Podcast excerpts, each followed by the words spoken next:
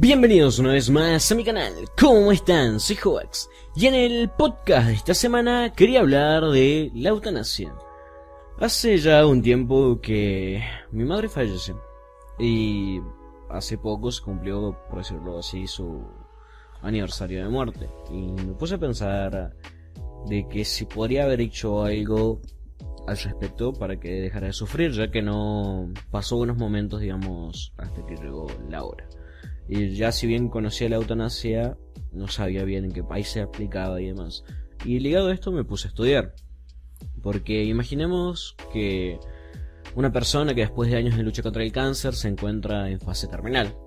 En el ámbito clínico esto significa que el paciente ya no responde a ningún tipo de tratamiento por lo que la enfermedad ya no puede curarse y el destino de la persona es la muerte.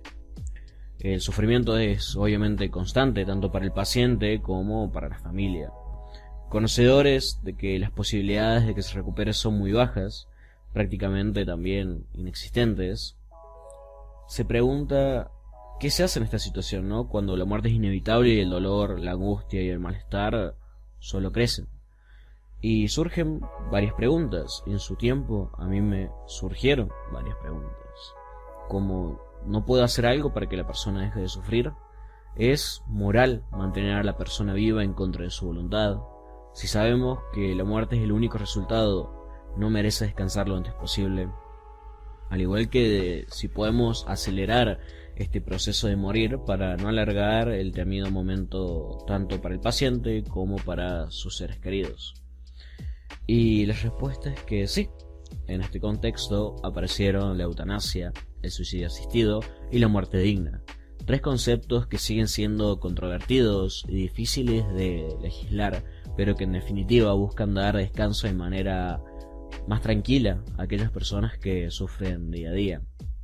Y hay muchas preguntas en torno a esto, como si debería ser legal, cómo podemos estar seguros de que el paciente está plenamente seguro de lo que pide, puede aplicarse en todos los casos, de qué manera debe realizarse, quiénes provocan la muerte de la persona y un muy largo etcétera. Acá entra un poco la ética, porque ¿qué estudia la ética?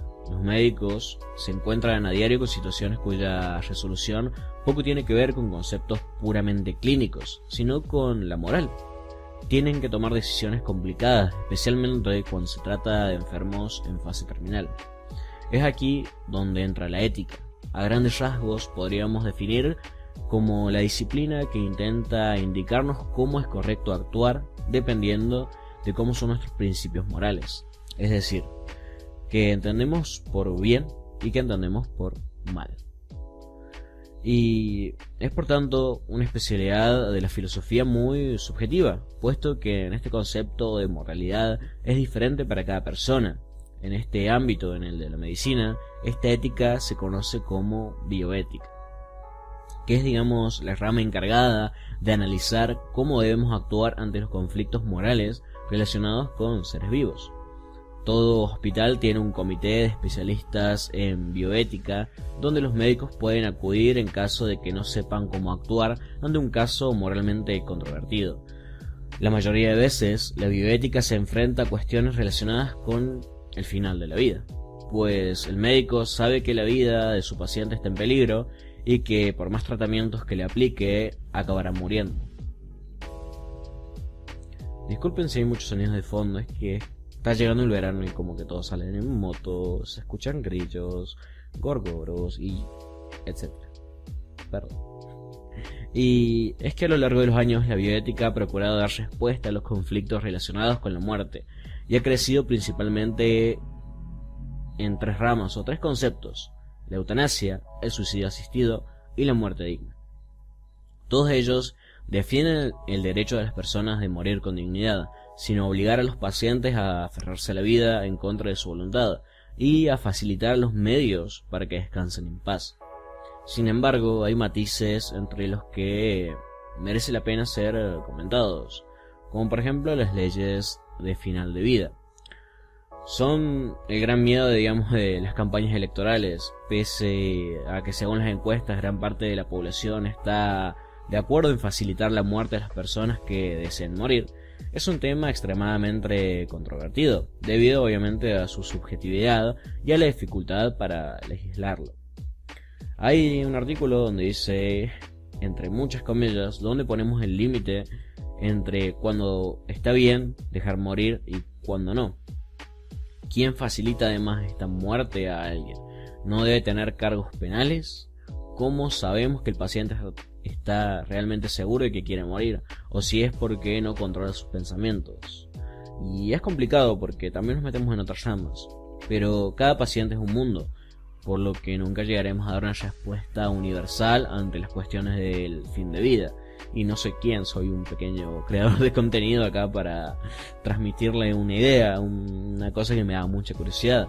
Y sin embargo de todo esto, la conciencia, digamos, o la concienciación por el derecho de las personas a morir cuando están sufriendo, está haciendo que los países empiecen a reconocer esta libertad cada vez más.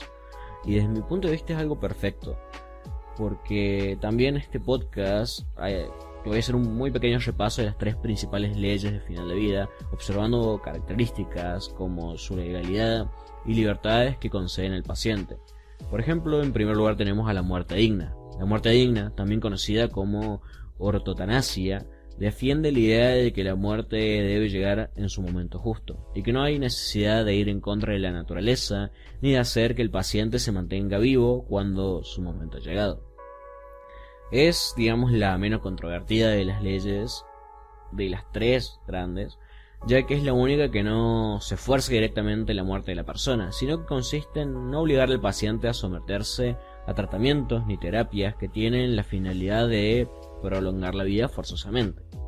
Legal en la mayoría de los países. La muerte digna define que, llegados al punto de padecer una enfermedad incurable o en fase terminal, los únicos tratamientos que debe recibir el paciente son aquellos enfocados a aliviar síntomas y a reducir su sufrimiento, permitiendo que la enfermedad siga su curso natural sin prolongar lo inevitable.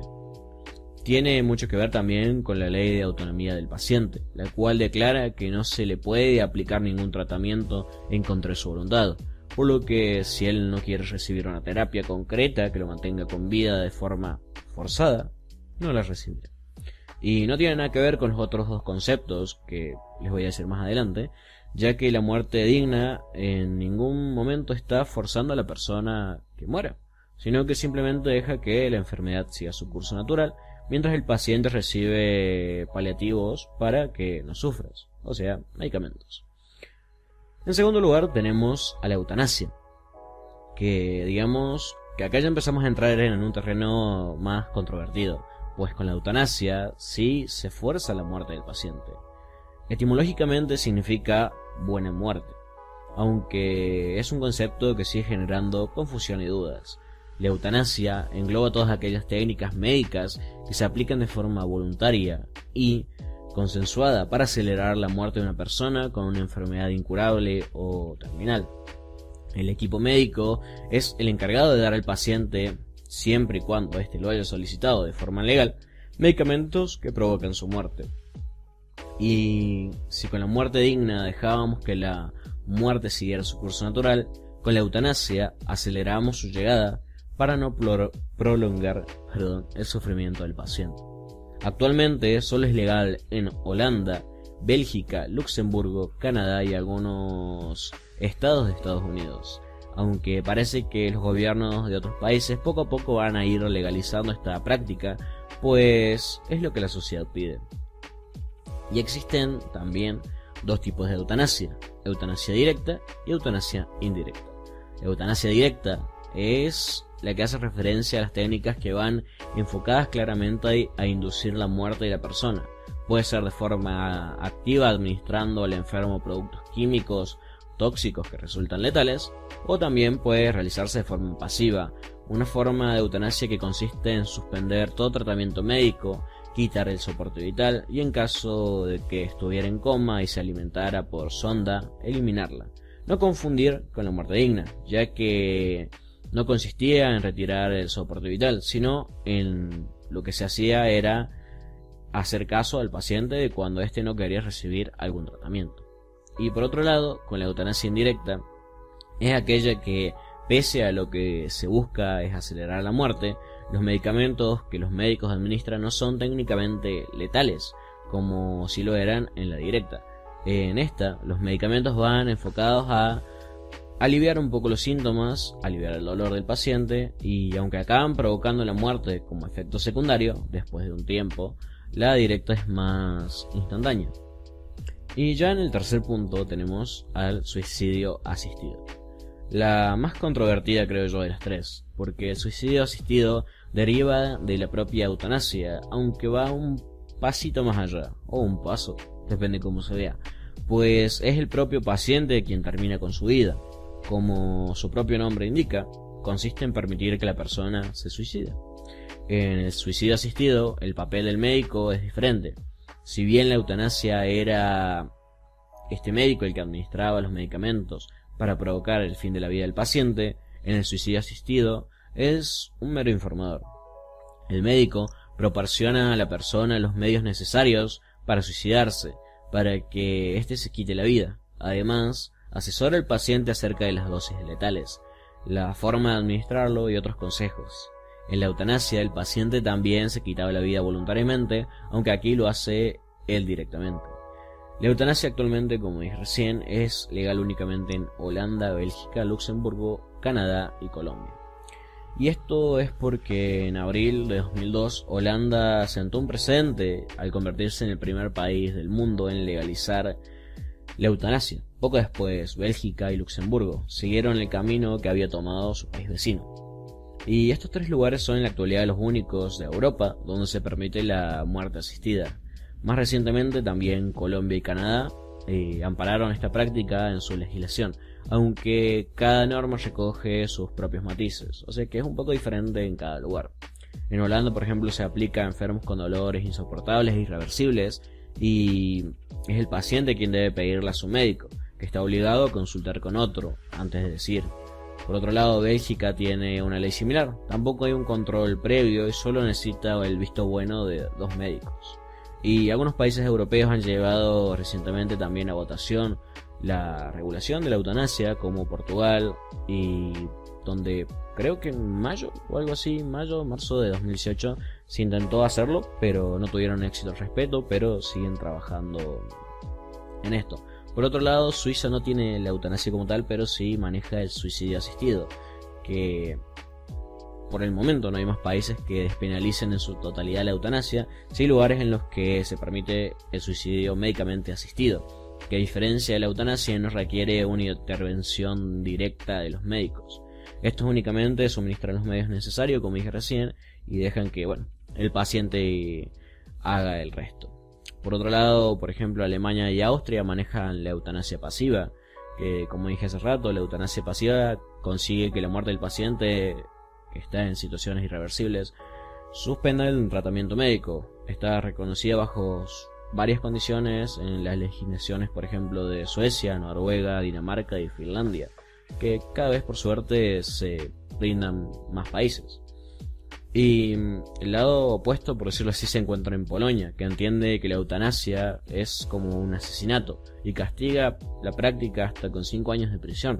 Aunque no es el único país europeo donde está penado, también Bulgaria o Croacia lo castigan con 6 hasta 8 años respectivamente. Y en resumen, la eutanasia es una práctica que tiene siglos efectuándose, con el único fin de ayudar a los enfermos que sufren a causa de alguna enfermedad degenerativa irreversible y mortal a morir. La eutanasia libera a las personas de la cárcel que se tornan sus vidas al adquirir alguna condición fatal. Y yo creo que es lo correcto. Es lo correcto. No soy quien para juzgar la decisión de cada persona pero yo creo que si se puede aliviar un poco el sufrimiento de quien lo padece, se debería hacer. Obviamente con todo registrado legal y de forma correcta. Pero no veo sentido muchas veces a prolongar la muerte, ya que es algo... Prolongar la vida, perdón, ya que es algo inevitable.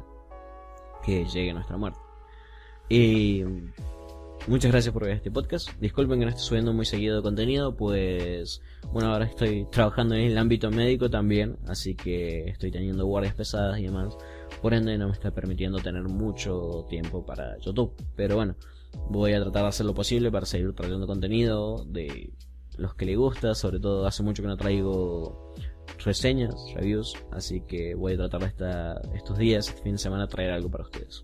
Y como ya saben, sin mucho más que decir, así como de irme, también de volver. ¡Chao!